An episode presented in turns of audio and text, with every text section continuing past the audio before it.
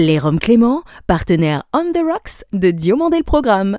L'abus d'alcool est dangereux pour la santé, à consommer avec modération. Chronozone présente Diomandé le Programme. Now give me a beat. Toute l'histoire de la télévision française entre actu et nostalgie.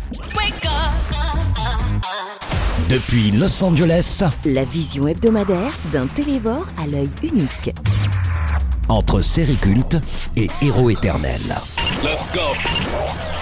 50 ans d'émission, 50 ans d'émotion.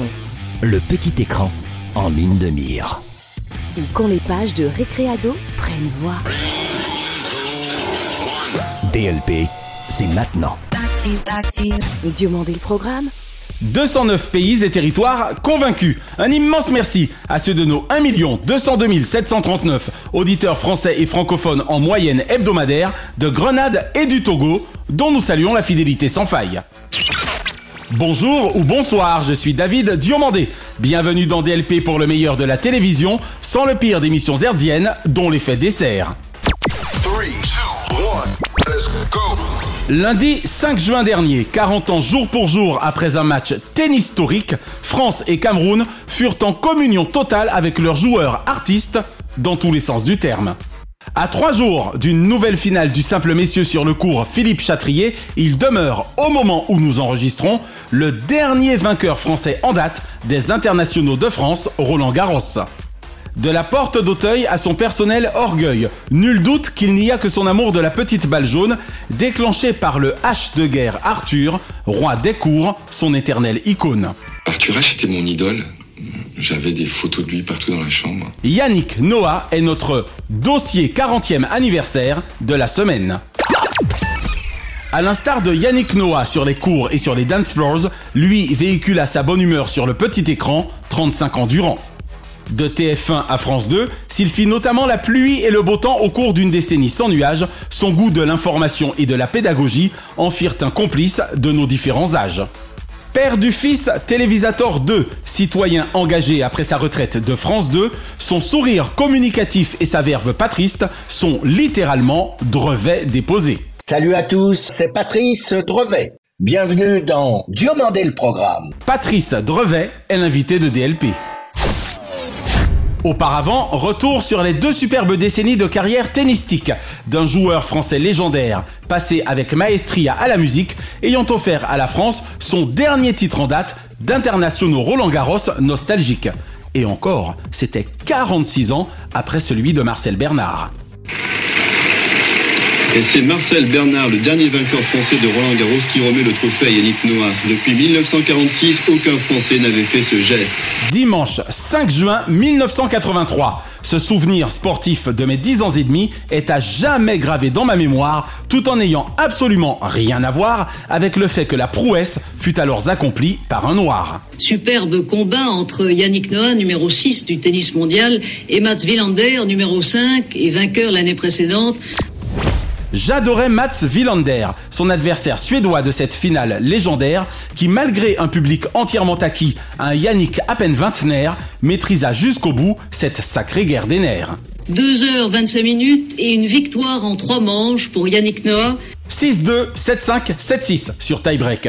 Avant de se précipiter dans les bras reconnaissants et pleins d'amour de ses parents, Marie-Claire et Zachary, le géant d'un mètre 93 fit d'abord corps avec la terre battue de la porte d'Auteuil avant d'aller serrer la main de son adversaire battu, mais fair play, car non pétri d'orgueil. C'est la victoire de, de la famille. Ma famille, mais aussi toute la famille du tennis, mon entraîneur. Toujours, Yannick Noah a su faire rimer bonne humeur avec leader. Ancien capitaine des équipes de France Fed Cup et Coupe Davis, ex-préparateur mental du PSG, souvent avec lui, la victoire est au bout du chemin, interdisant à ses opposants de le traiter d'âgé. Trois mandats, trois titres, du 100% pour Yannick Noah. Il est le capitaine gagnant. Revenu en 2016, il a réussi à faire briller trois des quatre mousquetaires. En parlant d'âge, le sexygénaire ayant eu 63 ans le 18 mai dernier nous gratifie d'une magnifique carrière musicale truffée de tubes depuis déjà 32 années. Saga Africa, ambiance de la blues. Saga Africa, attention patriarche d'une véritable urban tribu. Cet interprète à texte est Black and White. Car si Yannick fit de sa saga Africa exemple, y compris pour moi, l'ivoirien, la voix des sages s'exprimant à travers lui nous implore de plus songer aux arbres, citoyens.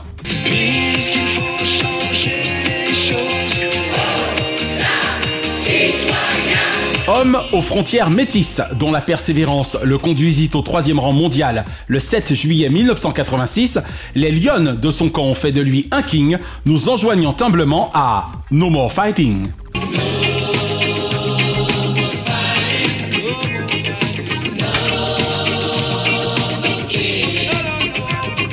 Nous qui enregistrons votre dossier avant le carré final, il y a fort à parier que celui-ci est dépourvu d'un français impérial.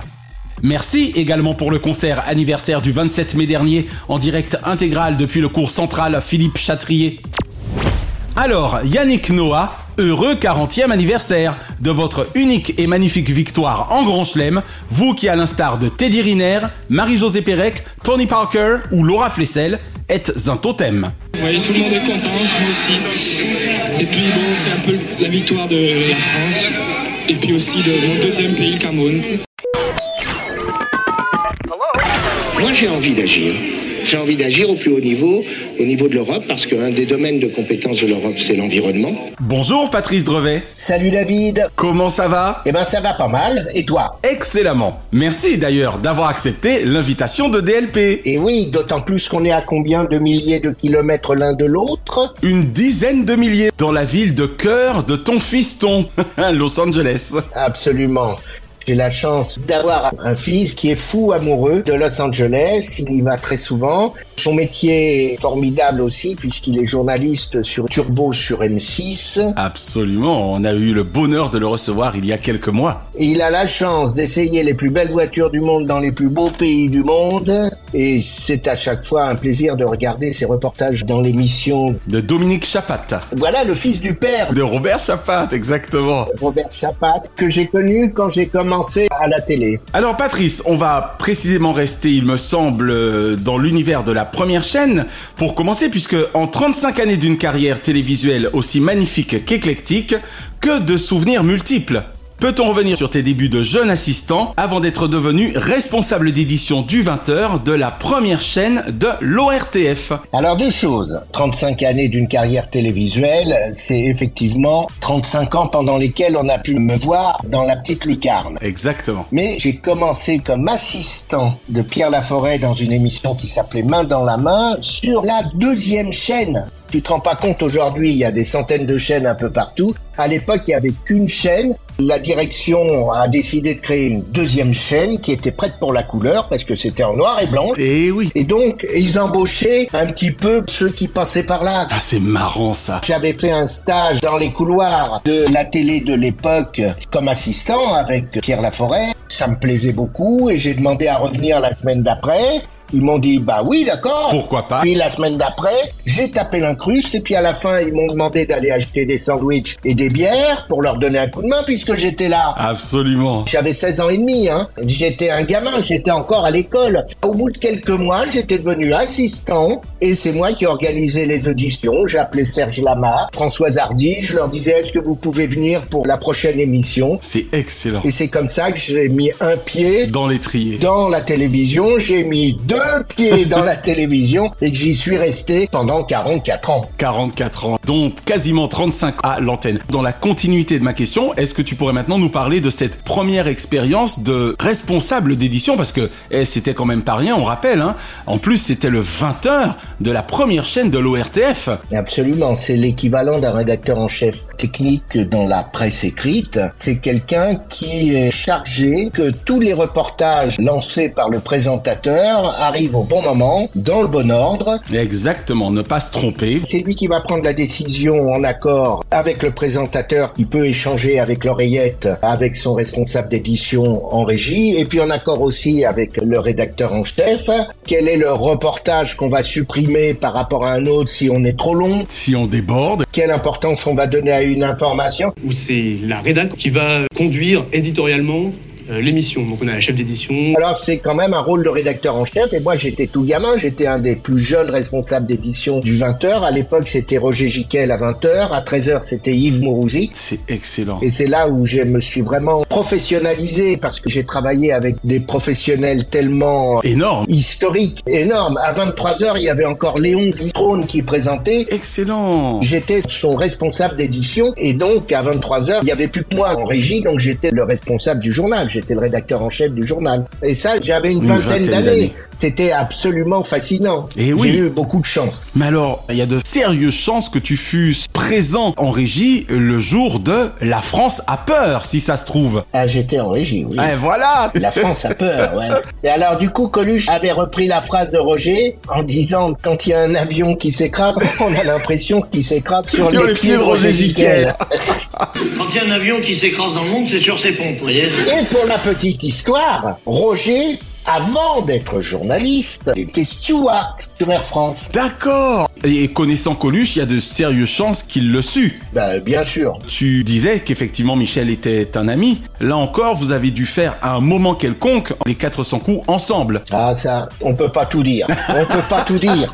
Comme dirait Anne Romanoff, on ne vous dit pas tout. D'accord, on a compris. C'est vrai que j'étais pas le dernier pour faire des canulars. C'est magique, un cognac G comme adresse. Hein. C'est magique, Cognac G. À vous les studios, à vous, Cognac G. Ici Colombe, à vous Cognac G. C'était délirant, quoi. J'ai eu l'impression, moi, 44 ans, d'avoir beaucoup travaillé, c'est sûr, mais d'avoir passé mon temps à apprendre, à rigoler, C'est ça. à côtoyer des gens fascinants, fabuleux. Moi, j'ai interviewé François Mitterrand, j'étais ami avec Alain Bachot, j'ai rencontré Miles Davis, euh, j'ai interviewé tous les plus grands. Fan de jazz, hein De jazz et de rock, les deux, mon général. Et de reggae. Oh J'étais très copain avec la femme de Bob Marley, avec Rita. Tu as eu l'occasion de te rendre à Kingston? Oui, je suis allé à la Jamaïque, j'ai fait un super reportage qui est passé euh, d'ailleurs dans le Trésor de Mourouzi. Alors Patrice, et si nous faisions précisément un bond de 10 ans en avant afin de parler, et c'était au milieu des 80s, de Minimag, Presse Citron et surtout du mini-journal de Patrice Drevet, toujours sur TF1. Effectivement, il y a Presse Citron, c'était au printemps 84.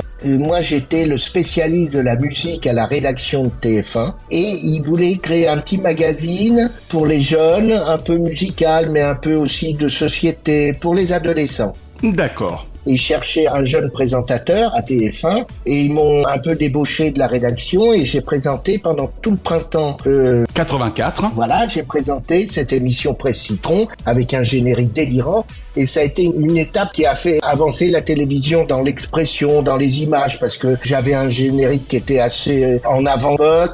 On commençait à parler des jeux vidéo alors que c'était pas tellement l'habitude à la télévision. Donc quelque chose d'assez pionnier et avant-gardiste. Pionnier et avant-gardiste. D'ailleurs, j'avais fait un reportage sur un coiffeur, Jean-Philippe Pagès Wall, dont la particularité était de créer des coiffures de toutes les couleurs. Rappelons qu'on était dans les années 80, donc c'était assez novateur. Oui, et le coiffeur, comme je fais un reportage sur lui, il me dit, tiens, bah, je vais te couper le cheveu. Si tu veux, je te mets des couleurs dans les cheveux. Je lui dis, c'est gentil, mais je suis journaliste à à la rédaction de TF1. TF1, premier journal national. Si j'arrive comme ça, avec les cheveux de toutes les couleurs devant mon directeur de l'information, je risque quand même de me faire appeler Arthur.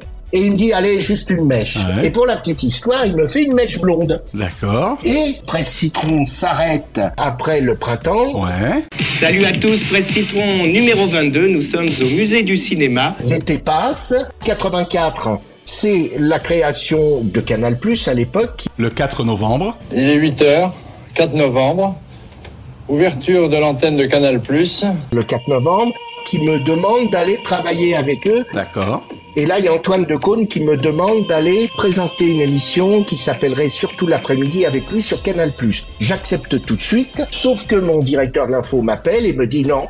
Tu ne partiras pas avec Antoine Decaune. Je veux que tu restes avec nous dans l'équipe parce que c'est l'hémorragie. Tout le monde partait sur Canal+.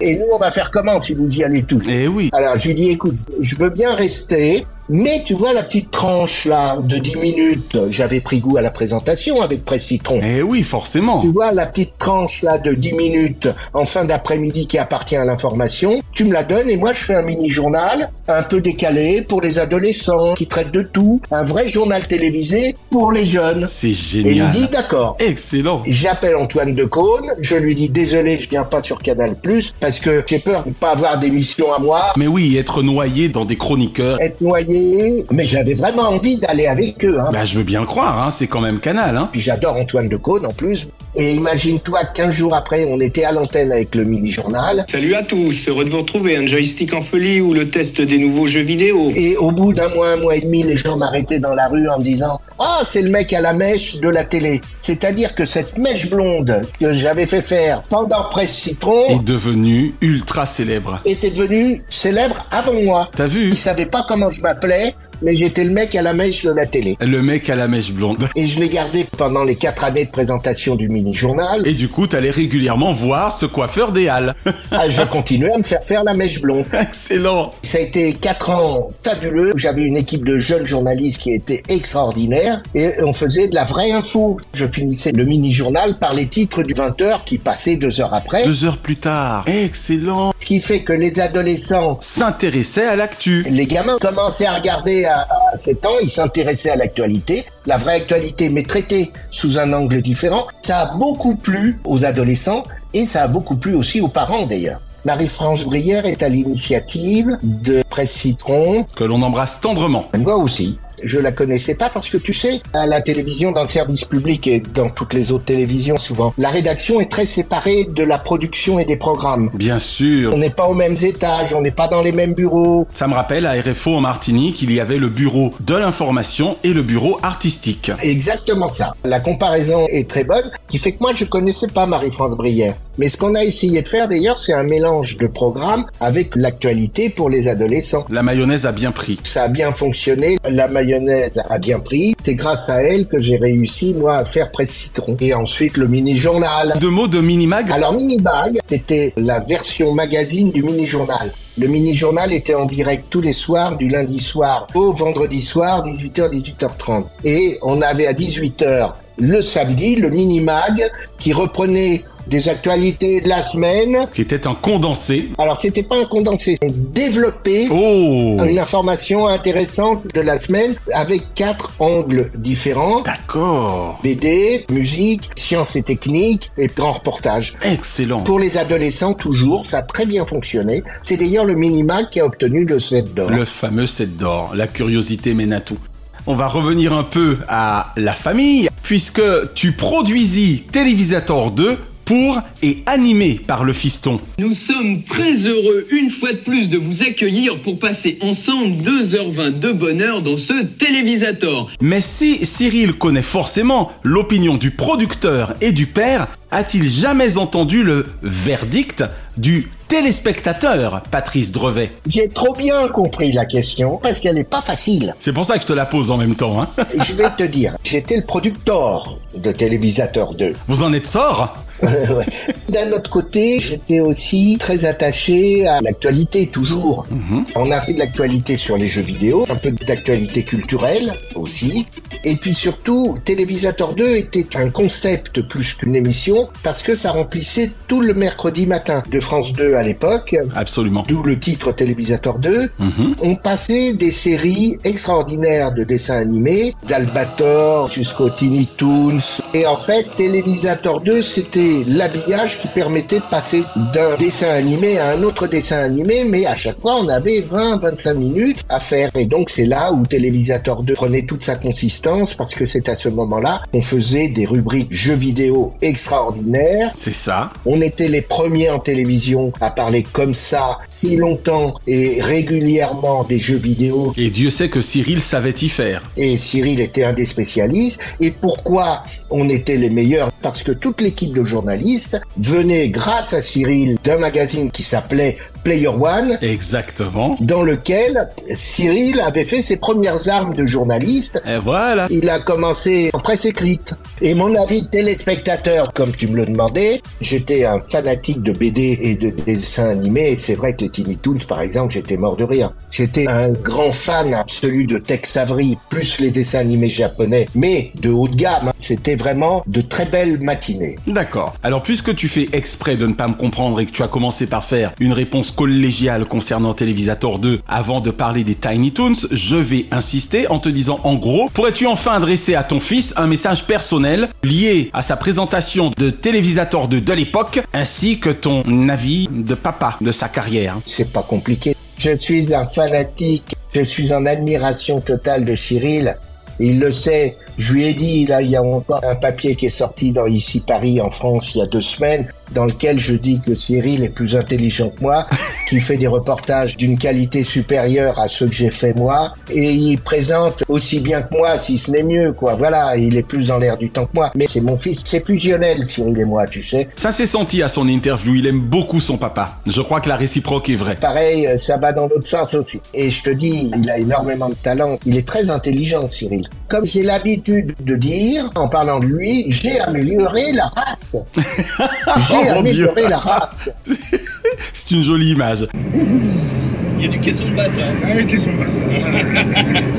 Il y a de la compression. Mais c'est pas une Benz Benz Benz. Alors dites-moi, monsieur l'ancien chef de service adjoint de la météo de France 2, après 12 ans à faire la pluie et le beau temps, ressens-tu parfois une certaine nostalgie depuis le 11 janvier 2008 En janvier 2008, c'est une des dernières présentations que j'ai faites à la météo. C'est ta prise de retraite, c'est ton dernier jour. J'ai pris ma retraite, c'est vrai. En plein vol, on peut dire, parce que j'étais au top au niveau popularité. Bien sûr. J'adorais la météo. Madame, mademoiselle, euh, monsieur, très bonne nuit. Eh bien, c'est un anticyclone sur les îles britanniques qui nous protège. Comme tout ce que j'ai fait dans ma vie, ça m'a apporté beaucoup. J'ai découvert le dérèglement climatique et une de ses conséquences, le réchauffement climatique. Pourquoi? Parce que j'étais au premier rang des fluctuations de la météo. J'étais passionné par la paléoclimatologie, c'est-à-dire les météos de l'époque, depuis les 4 milliards et demi d'années que la planète existe, les périodes de glaciaire, de, euh, glaciation, les périodes de réchauffement, permafrost. l'évolution de la vie et tout ça. Et c'est grâce à la météo parce que nous avions des rencontres météo montagne à l'Alpe d'Huez tous les ans qui nous permettaient de discuter avec des scientifiques comme Jean Jouzel, avec euh, Jean-Marc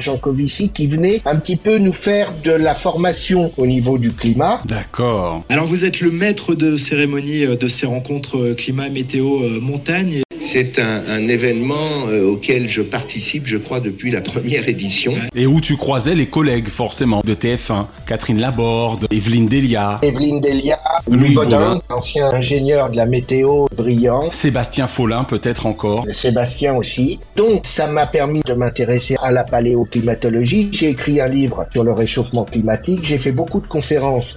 Patrice Drevet, l'auteur d'un livre intitulé La planète se réchauffe, il défend l'idée d'une écologie résolument moderne. C'était devenu presque pour moi plus passionnant le climat que la météo. D'accord. Et ça ne m'a pas gêné de quitter la météo, de quitter l'antenne. Pas plus que ça. Pas plus que ça, parce que je partais en politique, je suis devenu adjoint au maire d'une ville du Sud. Et j'ai beaucoup milité avec Génération Écologie qui a été créée par Brice Lalonde dans les années 90. Absolument. Ça m'a permis de m'investir et ça j'ai beaucoup aimé. Alors une petite question subsidiaire, mon cher Patrice, avant de t'emmener dans tes souvenirs télévisuels. Encore que cette question subsidiaire y est liée. Puisque certes, retraité à 60 ans, en tout cas retraité de l'audiovisuel, 75 printemps depuis le 4 janvier dernier, mieux vaut tard que jamais, visiblement pour se refaire une jeunesse avec une bande de potes. Pas vrai? Better late than never. Four countries, six cities, and no limits. Ça veut dire quoi? Ça veut dire mieux vaut tard que jamais en mode anglo-saxon. Voilà, Better Late Than Never est une émission américaine d'anciennes stars Eh oui. qu'on lâchait dans la nature dans des pays inconnus comme ça et qui devaient se débrouiller et à qui il arrivait évidemment plein euh, Quelques pépins. voilà et plein d'aventures on va dire et donc c'est devenu mieux vaut tard que jamais et ça a été adapté pour la télévision télévision française. Comme c'est le petit Jérémy qui est chargé de la logistique du voyage, il nous a réservé un long tail boat. Allez, allez, c'est parti. Et je me suis retrouvé, effectivement, c'était en 2018, au Japon et en Thaïlande, avec Jean-Pierre Castaldi, immense comédien français. Tu m'étonnes, absolument. Hein, qui a joué d'ailleurs dans Astérix Obélix de Chabat, qui était extraordinaire. Entre autres. Il a même fait un James Bond. Absolument. This is where we leave you, Mr. Bond. A little premature, isn't it? Enjoy your flight. Et puis pour moi, il reste à vie le prof de la boum. Hein. Exactement. En plus. Et puis il y avait mon copain Patrice Laffont, Hey qui était acteur, lui aussi comédien. On embrasse tendrement. Et il y avait Philippe Laville, qui tapait pas sur des bambous. Et il y avait Philippe, cool. Le dernier larron. Le dernier larron, avec moi, l'ex-monsieur Météo, Donc vous étiez quatre garçons dans le vent. avec un jeune qui nous servait de guide, un humoriste qui s'appelle Jérémy Charbonnel, très sympa et surtout très drôle. D'accord. Ça a fait quatre émissions de 52 minutes qui ont été diffusées sur France 3 l'été 2019. Mais on en garde un souvenir exceptionnel. C'était un petit peu, effectivement, pour eux, c'était très drôle. Si tu veux une petite nouvelle, je suis en train de préparer des projets pour une radio nationale française. Ah ben dis-nous tout. Excellent. Ça sera raconté comme un comédien des histoires concernant les grandes inventions d'hier et d'aujourd'hui. Ah c'est excellent. Et donc voilà. Est-ce que tu peux t'autoriser à nous dévoiler le nom de cette grande station nationale? Je crois que ça commence par France et que ça finit par, Par bleu. Et on en profite, nous, pour embrasser Nathalie André. Et ben voilà, absolument. Ouais, c'est un petit scoop, hein. Écoutez, est bien ensemble. Eh oui, ça fait super plaisir. D'abord parce que ça vient de toi et ensuite parce que France Bleu est une très très très belle marque et nous en sommes fort contents pour toi. Patrice, il ne me reste plus qu'à te remercier pour cette première partie d'interview et si tu le veux bien, cette fois, mieux découvrir les goûts et les souvenirs du téléspectateur Patrice Drevet. Ça me va. Quelle ancienne série ou ancien feuilleton regardes-tu encore aujourd'hui? Ou serais-tu susceptible de regarder facilement Ma dernière série qui m'a vraiment enflammé, c'est Le Flambeau. Elle était facile. Cette parodie de Colanta, c'est Jonathan Cohen qui fait ça, et dedans il y avait tous mes copains. Absolument. Qu'est-ce qu'il est brillant, Jonathan Cohen. Bienvenue sur cette île de Chupacabra. Vous allez devoir survivre pendant 38 jours sans rien. Il y avait Gérard Darmon. C'était déjà lui, Serge le Mito, Jonathan Cohen, entre autres. Et Absolument. Et il y avait aussi la série Family Business, qui était exceptionnelle aussi. D'accord. J'ai adoré la série Twin Peaks Oh, Twin Peaks. de David Lynch, il y a 20-30 ans. Hein. C'est d'ailleurs à cause de toi que Cyril l'aime bien également, j'imagine. Ah bah certainement, oui. Le Bureau des légendes, ça c'est français, j'adore. Le Baron Noir, c'est politique, donc j'adore. T'es à fond Canal Plus, hein? Suis à fond Canal+, oui. Vive Canal Absolument, ouais. La meilleure chaîne de France et de Navarre avec France 2 pour moi. L'ancienne série Twin Peaks et la nouvelle aussi qui m'a beaucoup impressionné, c'était Pinky Blinders. Ah, Peaky Blinders, qui revient assez souvent ces temps-ci. Dites à Monsieur Strong que je vais acheter son doc. Il est dans sa famille depuis qu'elle est sédentarisée. Même question, mais pour les dessins animés. Avery. Oh Décidément, et puis c'est sorti tout de suite. Hein. Vous l'adorez ce Tex Avery. Tous les Tex Avery.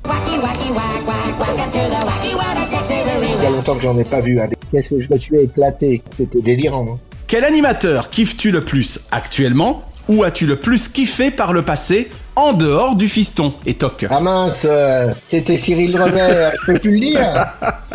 Bien sûr que tu peux, y a pas de raison. Et salut les players, c'est reparti pour une semaine pleine de previews. Il y a François Pêcheux pour rebousser la mer. 2400 km sans jamais quitter le lit du Mekong.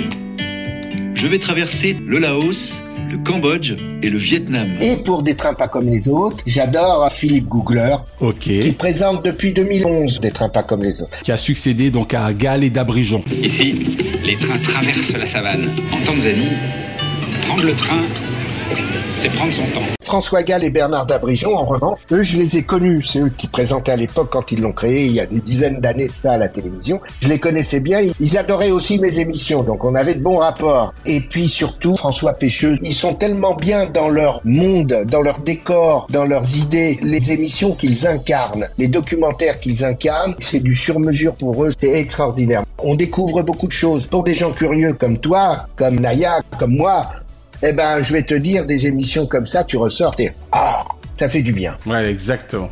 Un journal télévisé ou un présentateur ou une présentatrice évidemment de journal télévisé favori? Je regarde le journal télévisé de 19h45 sur Arte. D'accord. Et mon présentateur préféré, c'est de la housse sur la 2. D'accord. À l'heure actuelle, hein. Musique, cinéma, théâtre, en attendant la comédie musicale, un jour peut-être. La vie selon Vanessa, mise en image, Claire Plantinet. Dans l'histoire de la télévision, mon présentateur préféré, c'était Yves Mourouzi. Ouais. Qui a réinventé les journaux télévisés à l'époque. Bonjour Une édition spéciale à 13h de notre journal, consacrée au Paris-Dakar et au tragique accident. En tout cas, il en a bouleversé les codes, ça c'est clair. Et Roger Giquel.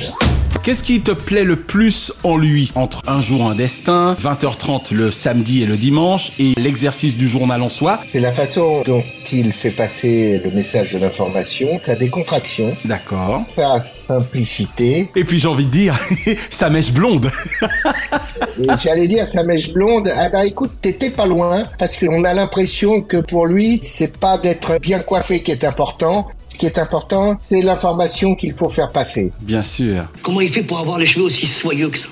Euh, on revient juste à un, deux, trois petits trucs un peu essentiels. Et enfin mon cher Patrice, tout genre confondu, quel est le nom de ton programme favori de tous les temps? Le journal télévisé. Ah, ça c'est de la réponse comme j'aime. Excellent. Bah ouais, parce que j'y ai travaillé. C'est à la fois un programme de service public utile parce que pour que les gens vivent bien, soient au courant de leurs droits, soient au courant de ce qui se passe dans le monde, on peut pas vivre en dehors de l'actualité. Mais oui, c'est impossible. On en fait partie nous-mêmes de l'actualité. J'adore ça, puis tu à l'autre bout du monde avec les journaux télévisés. C'est ça qui est fascinant. Et oui, qui ont d'ailleurs également une page magazine, généralement vers la fin. Et c'est la force de la télévision. On dit qu'avec les réseaux sociaux, tout ça, la télévision va disparaître. Mais c'est pas Mais vrai. c'est pas vrai. Même si c'est par l'intermédiaire de YouTube ou autre, peut-être que ça sera pas par le même tuyau, mais il y aura toujours chez toi un écran qui sera une sorte de fenêtre que tu pourras ouvrir pour regarder le monde. Exactement. Home getting ready for game three tonight. We have team coverage of the NBA Finals. Bonsoir Lucille. Bonsoir David, bonsoir à tous. Patrice Drevet, merci d'avoir répondu aux questions de DLP. Bah merci infiniment, merci à David, à Naya, je vous embrasse très très fort et je viens de passer un grand grand moment d'audiovisuel parce que dans audiovisuel il n'y a pas que le visuel. Il y a l'audio. Il y a l'audio aussi. J'espère que je passe pas trop pour l'audio du village, mais ça bon c'est une autre histoire. Ah, c'est excellent. Et de faire passer entre nous ces messages qu'on a eus ensemble à plus de 10 000 kilomètres comme ça, avec une qualité d'entretien qui est bien sûr due à vous deux, je vous remercie infiniment et je vous embrasse très fort. Cette semaine, afin de célébrer le dernier justicier des cours français en date, la Chronozone vous emmène dans la Californie début 19e siècle, direction El Pueblo de Nuestra Señora la Reina de Los Angeles de Porciúncula. Merci au scénariste écrivain Johnston McCulley et à son roman feuilleton Le Fléau de Capistrano pour la création du personnage mythique de Zorro. Un cavalier qui surgit lors de la nuit court vers l'aventure au galop. Son nom, il le signe à la pointe de l'épée.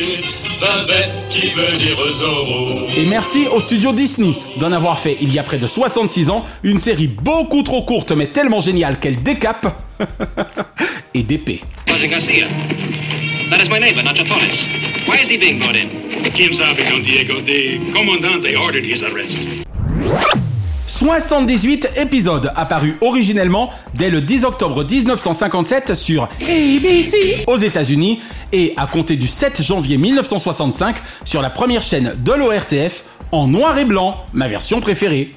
Puis vint celle colorisée de 1992, certes techniquement réussie, mais ôtant quelque peu son charme à la pellicule originale. Mon cher fils, je te demande d'abandonner tes études et de venir me rejoindre aussi vite que tu le peux. Je suis aux prises avec certaines difficultés et je ne saurais les affronter seul. Dieu sait combien cette phrase m'a inquiété. Pour autant, Don Diego de la Vega, alias Zorro, justicier masqué ami des peones, les paysans de Los Angeles et ennemi de la couronne d'Espagne, est un personnage culte. Tous après lui Derrière le masque et dans des costumes d'excellente coupe, l'acteur italo-américain Guy Williams, preste et prestant, maniant le fleuret comme personne. J'aimerais assez prolonger ceci, commandant, mais je dois vous quitter. À ses côtés, un as du mime que Marceau lui-même dut apprécier, Gene Sheldon, dans le rôle du fidèle serviteur muet Bernardo, qui laissa sans voix tous ceux qui n'en croyaient ses oreilles.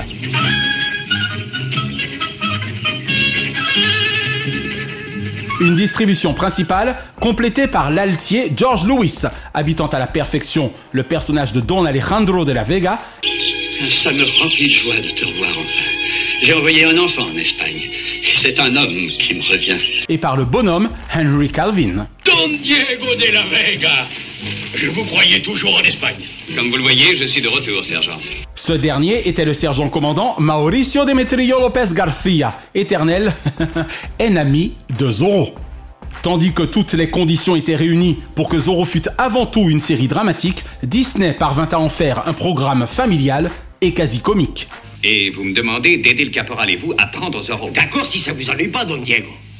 Ah, pas du tout, sergent. Ah, j'ai été. Gracias, Don Diego, gracias. Oui, il y avait l'asservissement du peuple. Oui, il y avait l'oppression de la couronne d'Espagne. Oui, il y avait l'omniprésence pesante du militaire. Oui, il y avait la faim et la pauvreté. Mais il y avait surtout Zorro. Vêtu de noir de pied en cap, quand vient la nuit, en mode diurne si besoin était, chevauchant avec fougue Tornado ou Phantom, il défia tour à tour Monastorio, le magistrat Carlos Galindo, l'aigle, le gouverneur, et leurs sous-fifres, tous émissaires du roi d'Espagne, défaits et déconfits. L'aigle noir serait bien déçu par la situation ici à Los Angeles. Mais le peuple n'est pas découragé. De plus, hors la loi de Zorro court toujours la nature. L'on avait beau savoir que Zorro était avant tout destiné aux enfants, l'on ne pouvait s'empêcher de hurler de rire face à l'affligeante ignorance des proches de Don Diego quant à l'identité du justicier masqué Zorro.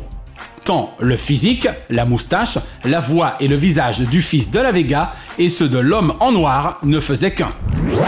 D'inoubliables affrontements à l'épée, non à fleur et moucheté, de spectaculaires cascades, une hacienda somptueuse, truffée de passages secrets, deux chevaux magnifiques, étalons noirs et blancs, quarter horse, des diligences, des indiens, de l'or, bleuettes et autres rivalités amoureuses entre Obad et Sérinade, Zorro est intergénérationnel autant qu'intemporel.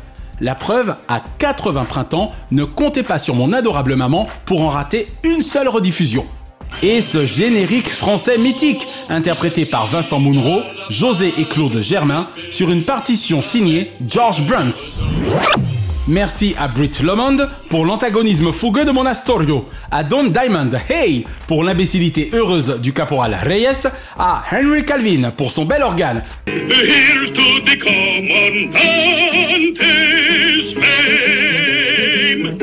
À Johnston McCulley pour son imagination fertile, au studio Disney pour leur adaptation subtile, et surtout, surtout à Guy Williams pour la finesse de son jeu, sa fine lame, sa flamme, ses prestations, sa prestance et son Zorromanesque.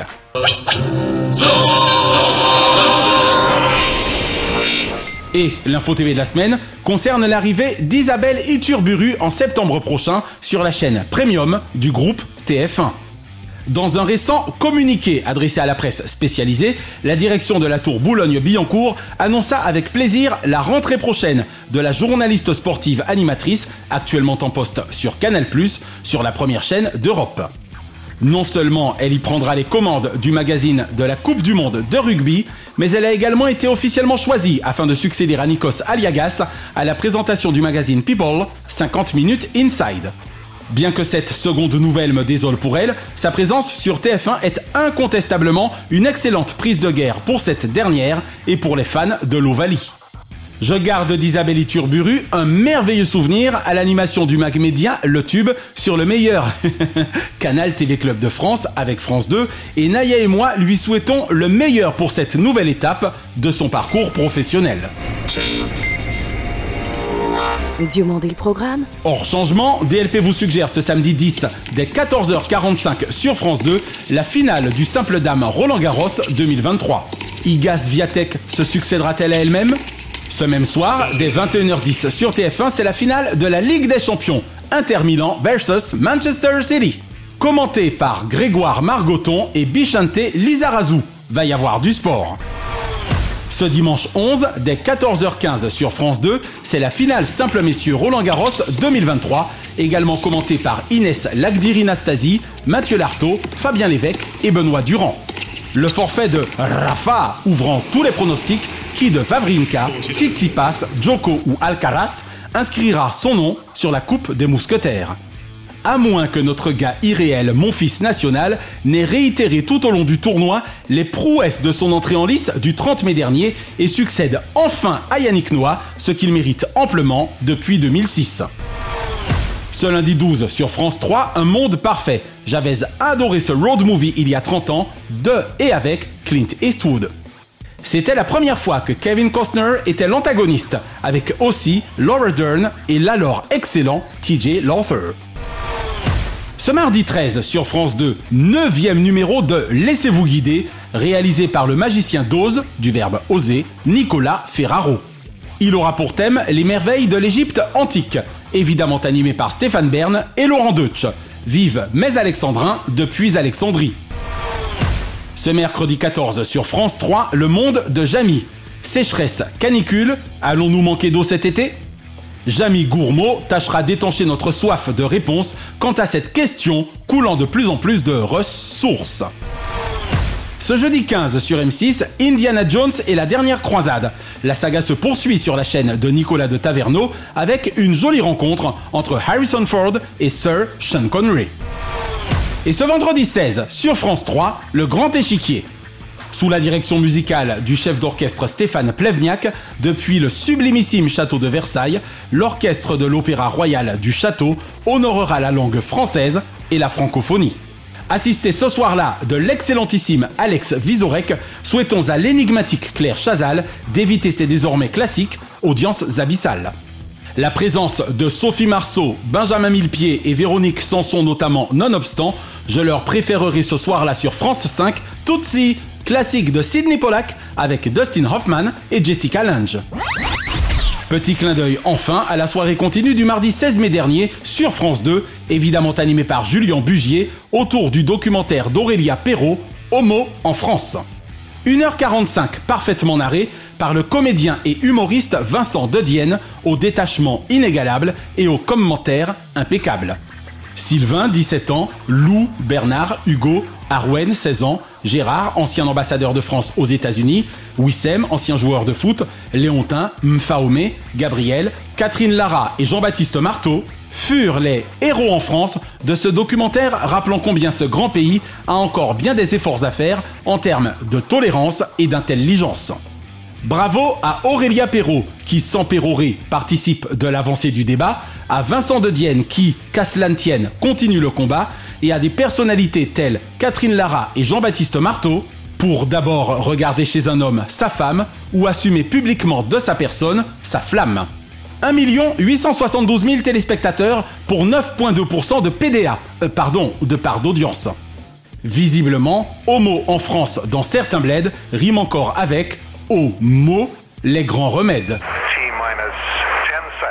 Chaque semaine, nous concluons votre rendez-vous 100% télévision avec les bougies de ces héros. Et comme le performait si merveilleusement notre Johnny National, pour lequel vivre pour le meilleur n'était une vaine promesse, quelques cris de joie pour allumer le feu de la vie donnent également l'envie d'entendre.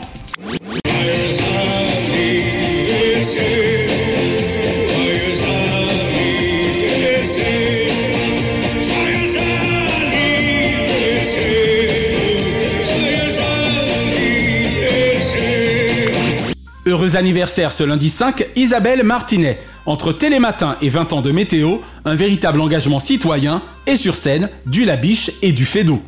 Et Tom Villa. Si avec lui, les nommés sont sur scène en 2023, sans lui, l'humour est en berne dans un audiovisuel à l'esprit étroit. Ce mardi 6, Oscar Sisto. Oscar académique, claro que no. Oscar Astarak, claro que si, sto.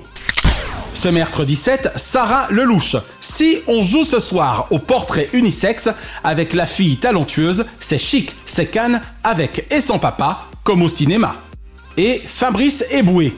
Emma a cassé la barbaque au cinéma en fait, tout en étant régulièrement bon client, sociétaire aux grosses têtes.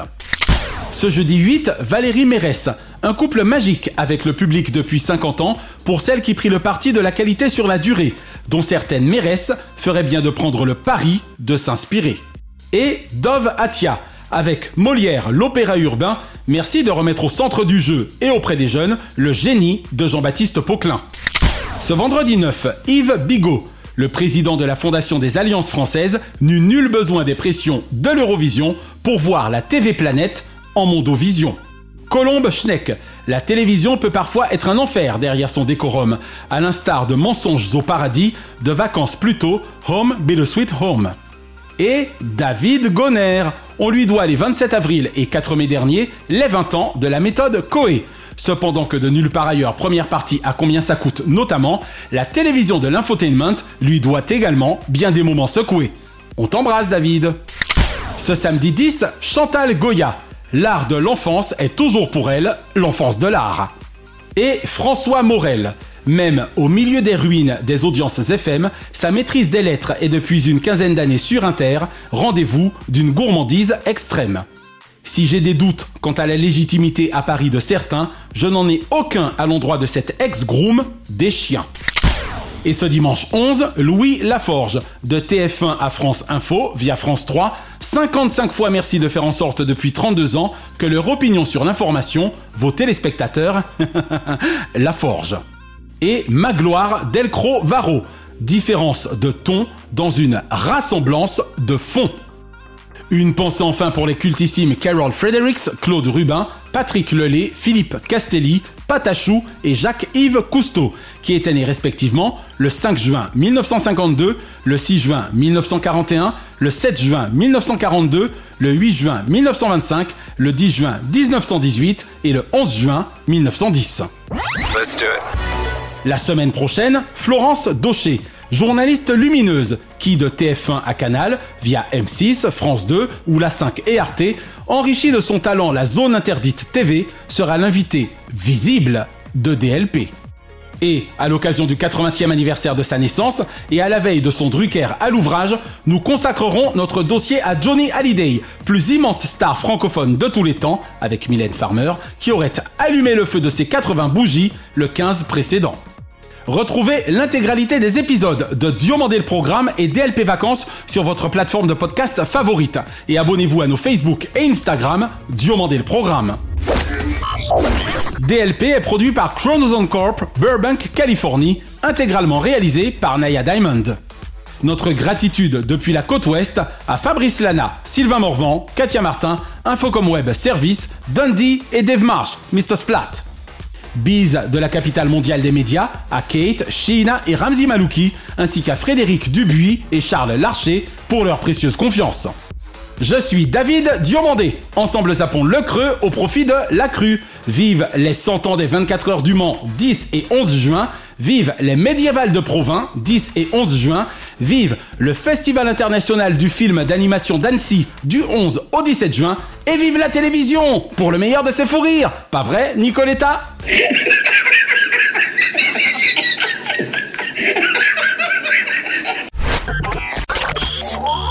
Chronozone, le temps immédiat.